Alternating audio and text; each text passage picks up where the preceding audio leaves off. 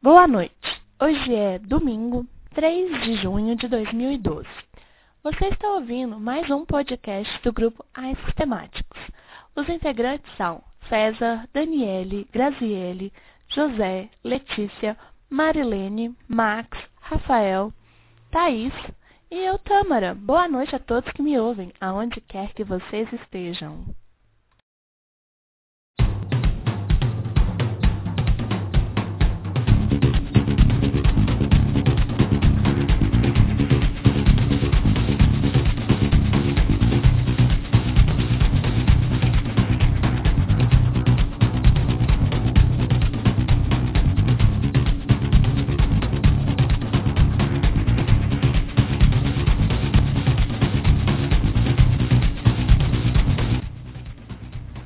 Então, agora teremos a Daniele e a Marilene falando sobre algoritmos e técnicas de programação.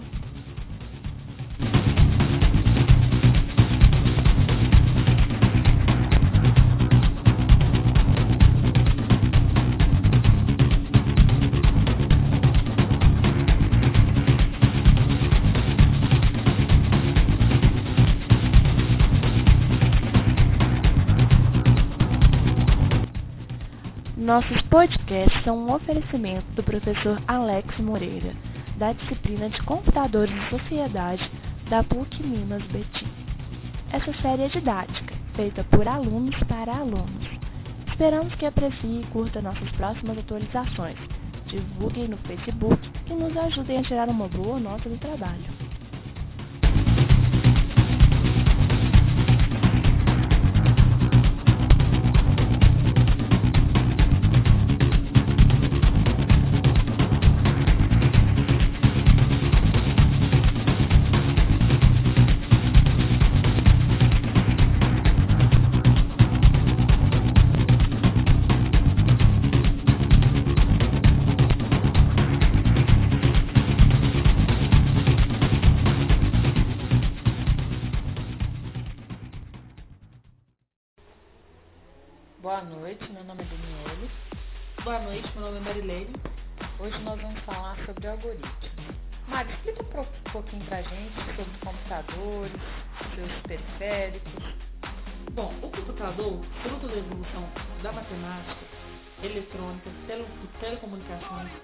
Ciências, foi responsável por uma mudança radical do mundo moderno.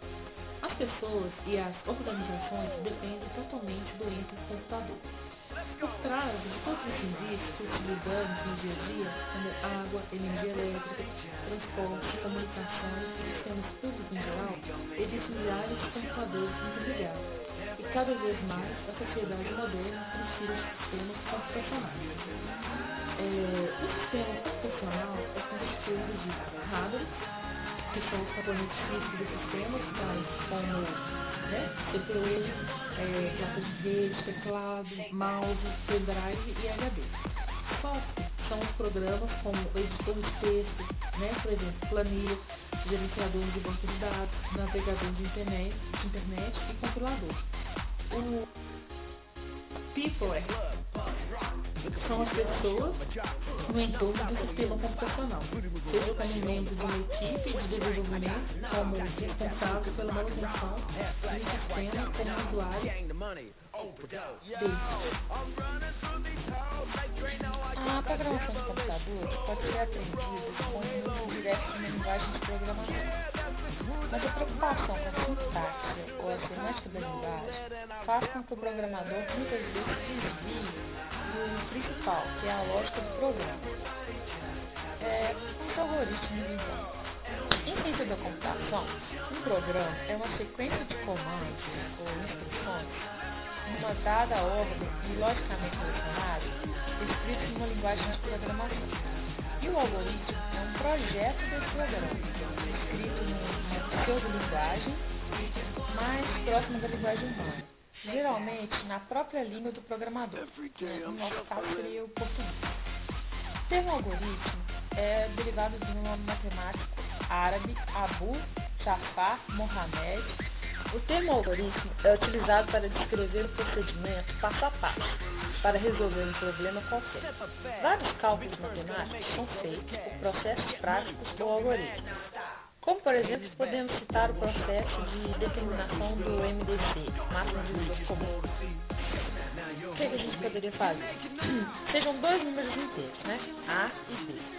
A gente pega e divide o A pelo B. Toma-se o resto da divisão de A por B e faz A igual a B e B igual a R. Repete o processo para o primeiro item, até que o R, o resultado, seja igual a zero. Quando isso ocorrer, Será o MDC. Isso é só um exemplo de como seria um, um algoritmo. É, quais são as características né, de um algoritmo? Ele tem que ser bem definido, apresentar com exatidão as instruções a serem executadas, sem ambiguidade, cada ação deve ser executada de forma única, tem que ser eficiente, apresentar o resultado previsto, minimizando o número de instruções e o tempo de execução ele é finito, né? Então ele tem que ter um início e fim, senão entra no famoso loop possível de ser executado por um computador. Um algoritmo é constituído de um conjunto de instruções escrito em uma pseudo-linguagem. Então, um programa de computador é constituído em geral por seguintes fases: entrada de dados, processamento de dados e saída de dados, que são as informações. Mário, explica um pouquinho para a gente sobre os dados. Bom, dados é, podemos ver que é variáveis e constantes. É, entes do mundo real são representados em programas de computador através de dados. Assim, um exemplo, né? um aluno pode ser representado no programa por seu nome, um conjunto de caracteres ou por seu número da matrícula, ou sexo de uma pessoa pode ser simbolizado no computador por um, por um caractere. Por exemplo, né? sexo feminino, colocamos lá um caractere S por sexo masculino, colocamos o caractere N, né? E assim por diante. É, eu vou estar explicando o que seria uma variável. Uma variável é um endereço de memória para armazenar um tipo de dado, que pode ser modificado durante a execução do, do programa. Cada tipo de variável tem um tamanho fixo e uma forma própria de ser armazenada e de ser manipulada pelo programa, onde é definido. Uma variável é identificada por um nome, e é associada ao endereço de memória. Ou seja, né, cada variável é alocada um endereço de memória. Os valores que não podem ser alternados em um programa são denominados constantes. Quais são os tipos de dados? Bom, existem os tipos de dados numéricos, que se dividem em inteiros e reais. O que são os números inteiros? Só para recordar. São os valores numéricos que não possuem parte fracionária. E os reais são os valores numéricos que possui parte fracionária. Tem o tipo de dado lógico, são os tipos de dados que só pode assumir dois valores, verdadeiro ou falso. Esse tipo de dado é variável e é aplicado em situações antagônicas, do tipo sim, não, ligado, desligado, aceso, apagado, claro, escuro. A gente tem os tipos de dados literais, são dados formados por cadeia, é, né? sequência de caracteres são chamados literais. Por exemplo, um número de telefone, ele é um dado literal, que pra gente não tem significado nenhum. 3532 não significa 300 de alguma coisa, não. É uma string, então é uma caractere literal. É, a gente pode falar também sobre as declarações das variáveis. Fala um pouquinho pra gente, Marcos. Toda variável em um programa pode ser usado depois de declarar. E a declaração de uma variável é escrita da seguinte forma. Por exemplo, o tipo da variável né, e a identificação da variável. Exemplo, por exemplo. Inteiro. Né? Inteiro a gente pode, nós temos uh, a idade, porque não existe idade, por exemplo, 23,5. Né? Então, o tipo de, de tipo da variável é inteiro. Né? O número de habitantes também, contador, é, e maior valor. Real. Real já se encontra, por exemplo, salário. Poderia ser 665 e 50 centavos. Desconto, altura né? e ângulo. Lógico. Poderia ser achou, idoso, colorido, alto, ligado, branco, transparente e teste literal, poderia ser aprovado, estácio, sexo, porta, nome funcionário, assim por diante. É, a gente tem também os operadores aritméticos. As operações matemáticas básicas, como adição, subtração, usam símbolos mais e menos, respectivamente. As operações de multiplicação têm várias notações. É, a gente pode ter, por exemplo, A vezes seria A ou a gente pode escrever A, B, sem nenhum ponto no meio, ou A, X, B, tudo tem o mesmo significado, significa A vezes B. Da mesma forma, com subtração, a gente tem várias notações também.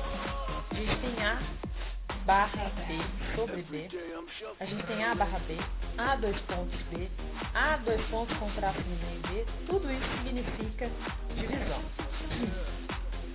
A gente também pode usar, na, no caso de algoritmo, quando a gente quer falar, por exemplo, 2 elevado a 5, a gente colocaria o chapéuzinho, 2 chapéuzinho 5, significaria para a gente, no algoritmo, 2 elevado a 5.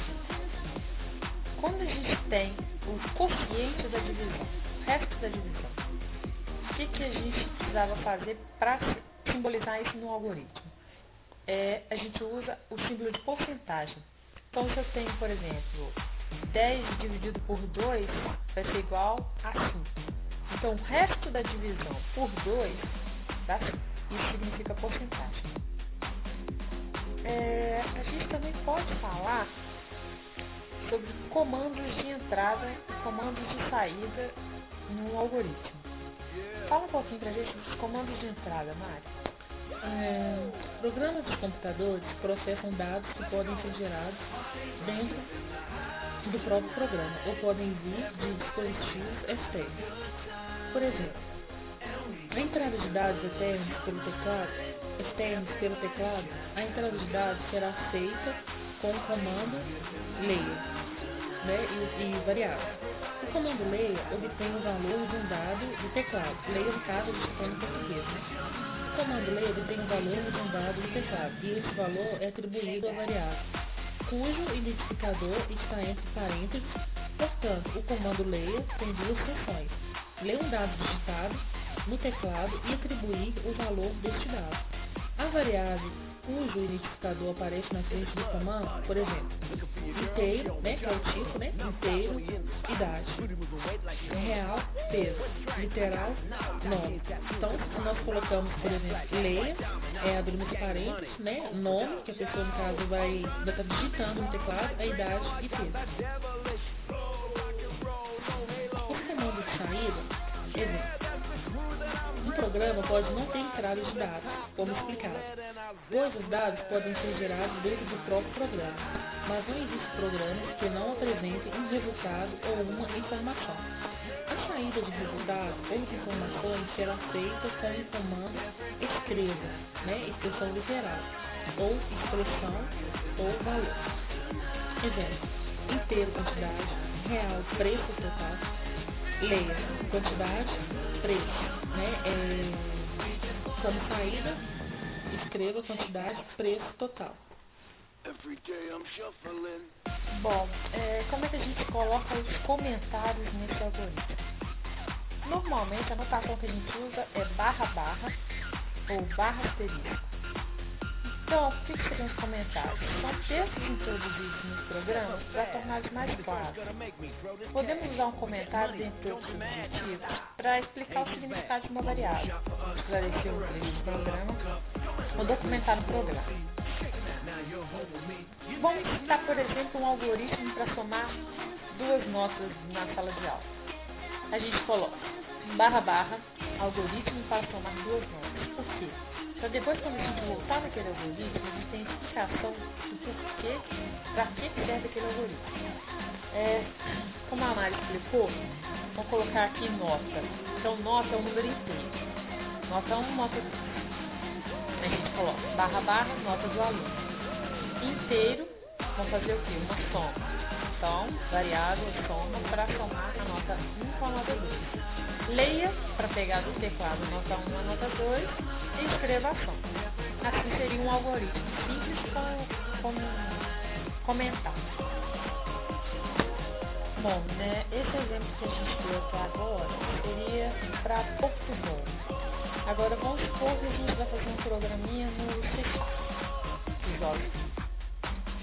o leia, para a gente ler uma entrada de dados do teclado, a gente colocaria console, ponto, right line, parênteses, aspas, para explicar para a pessoa o que, que, a pessoa vai escrever dentro do teclado. Então, no teclado, por exemplo, é, insira a quantidade para dois aspas, parênteses, dois pontos. Então, quer dizer, isso vai aparecer para a pessoa, para o usuário, insira a quantidade. Embaixo a gente vai colocar a variável que vai, que vai receber esse valor dessa quantidade, ponto console, ponto readline. Isso é um exemplo de notação. Em outras linguagens temos é, print off, print out, são formas de escrever. Mas o algoritmo em si, a lógica do algoritmo é a mesma. Galera, não esquecendo do ponto e vírgula no final do parênteses. Bom, é, de algoritmos seria isso. A gente tem também a programação estruturada e a programação orientada a objetos. Bom, a programação estruturada é muito fácil o programador criar os códigos de difícil leitura, pois esse tipo de linguagem possui o que se chama saltos em sua estrutura. Esse salto funciona da seguinte forma. O programador define uma marcação no código e depois, a partir de qualquer parte do programa, ele pode executar um desvio do fluxo de execução para aquela marcação. Né? Pode ser que à primeira vista isso não tenha problema. Contudo, na depuração do código, o programador fica afuso com tantas marcações e saltos. Por isso dificulta o entendimento do fluxo de execução do programa. Então, é muito importante, quando a gente fala de algoritmo, na criação do código, você fazer um, um código de fácil leitura e sem muitos saltos. Essa programação estruturada tem a desvantagem que ela se foca em como a tarefa deve ser feita, e não o que deve ser feito. Ela tende a gerar códigos muito confusos, onde os tratamentos de dados são misturados com o comportamento do programa. Já na programação orientada a objetos, essa modelagem leva em consideração alguns conceitos, dentre os quais a gente pode falar. Classes, é, molde para criar os objetos, possui todas as especificações deles, atributos, define características dos objetos, métodos, que define o comportamento dos objetos, tendo seus nomes normalmente definidos por verbos. Abstração é a habilidade de se concentrar nos principais aspectos do grupo do objeto, em vez de se preocupar com a sua especificação. Capsulamento é a habilidade de esconder de outros objetos as características intrínsecas de um dado objeto. Toda comunicação entre objetos deve ser realizada via métodos. Um objeto não deve ser capaz de acessar tampouco alterar atributos de um outro objeto diretamente. É, associação é a habilidade pelo qual o objeto utiliza recursos de um outro objeto. Herança é a capacidade de criar subclasses a partir de uma superclasse. Essas subclasses herdam então todas as características da superclasse. E tem também o polimorfismo, é o princípio pelo qual uma subclasse descreve um comportamento, né, um método, herdado de uma superclasse. Qual vantagem né, dessa programação orientada objetos? Provê uma melhor organização do código e contribui para o reaproveitamento do código, o que torna né, o seu código mais eficaz. A desvantagem não possui o mesmo desempenho dos códigos estruturados regulares seus conceitos são de compreensão, comparados aos conceitos da programação estrutural. Bom, quais são as principais diferenças então, entre a visão estruturada e a visão orientada objetos? Cada paradigma tem suas vantagens e desvantagens. A linguagem estruturada tem uma facilidade de aprendizado maior, o que leva a, geralmente à inicialização na aprendizagem. Já a linguagem orientada a objetos tem suas facilidades de programação, devido devido, né, no caso, por exemplo, do encapsulamento da abstração. Vamos explicar melhor, então. Para um objeto impressora, por exemplo, qual seria o atributo dessa impressora? Seria a cor, tamanho, tipo e o método que essa impressora teria, né, esse objeto impressora. Imprimir, digitalizar, copiar. Então, o objeto é algo que pode ser abstraído do mundo real para o meio computacional. De tal forma que possamos criar classes, métodos e atributos. Bom, para vocês que estão nos ouvindo, agora vamos fazer um algoritmo bem simples no Visual Studio. Quem tem Visual Studio pode abrir ali e seguir os passos, que a Maria vai fazer um algoritmo para você entender o que a gente acabou de falar. Bom, primeiramente, como dito pela Dani, é, vocês têm que ter um Visual Studio ou 2010 ou 2005, não importa versão, né? É, vocês clicam File, New, Project, né, que é um novo projeto. Vai abrir uma guia para vocês, onde vocês vão é, estar clicando no console application. Embaixo, o nome, cliquem aqui. É, logo em seguida, vai abrir uma tela né, com tudo System, é, a coleção, é, System Texto, é, o namespace, console application classe do programa e Static Void Main, que é o programa principal. Né? Logo embaixo vão ter duas chaves. Vocês podem clicar na primeira chave apertar o Enter, né, para dar o pensamento. Vocês vão, vão colocar console, com C maiúsculo. Provavelmente deve aparecer já o console escrito, só apertar o Enter. Ponto, right, com certeza também parênteses, podem colocar aspas, e bem, Marilene, né, meu nome.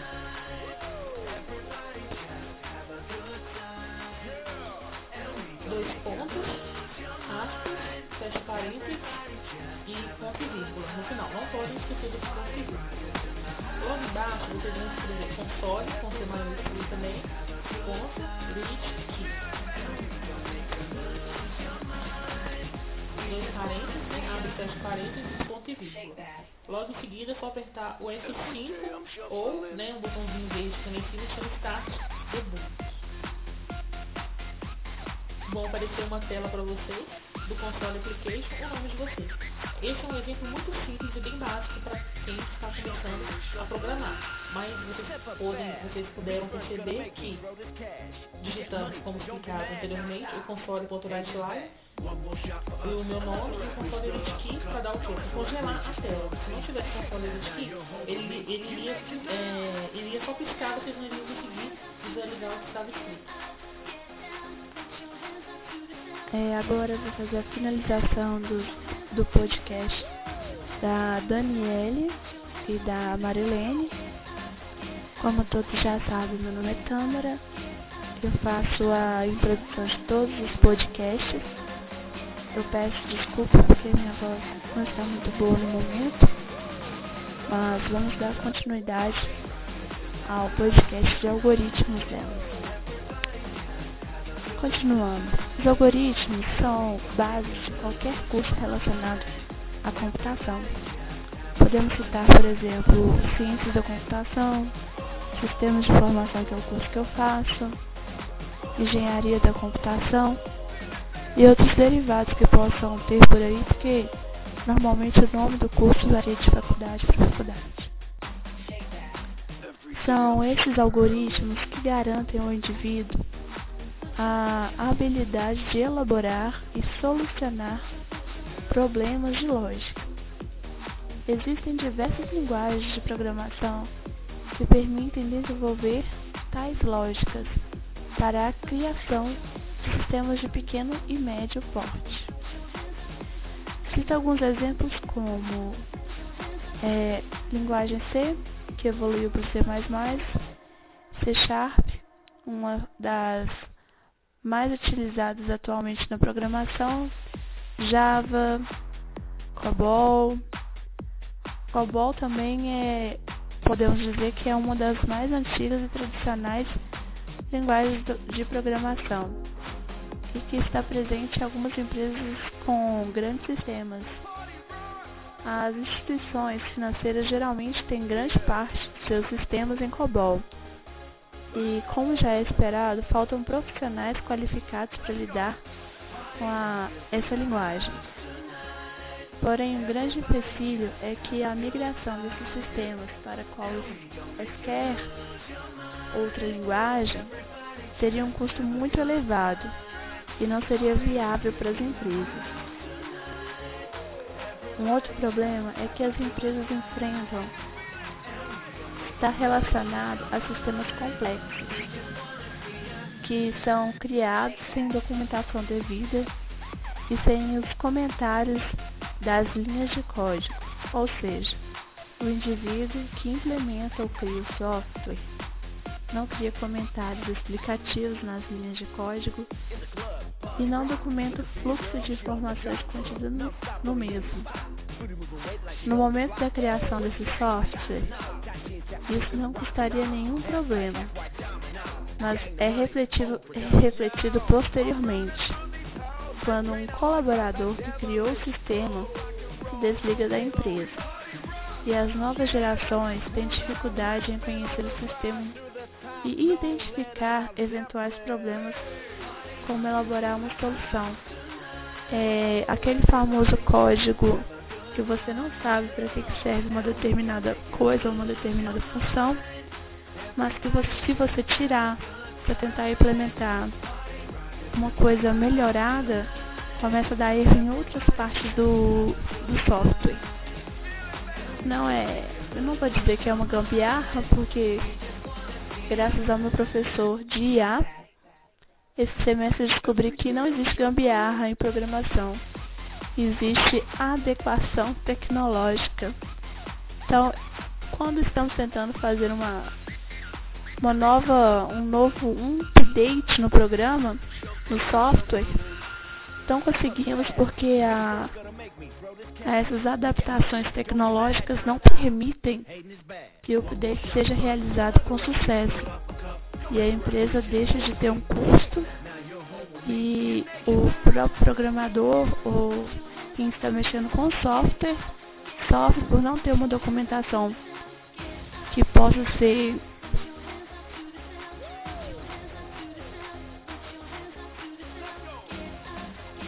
consultada durante esse processo.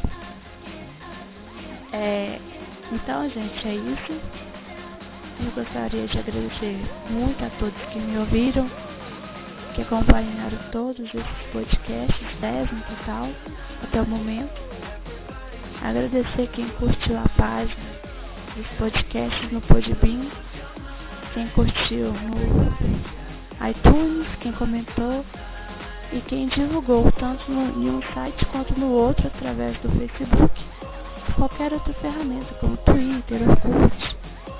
Para nós, nós não estamos importando com, por onde você vai divulgar isso desde que você nos ajude a tirar uma boa nota no trabalho.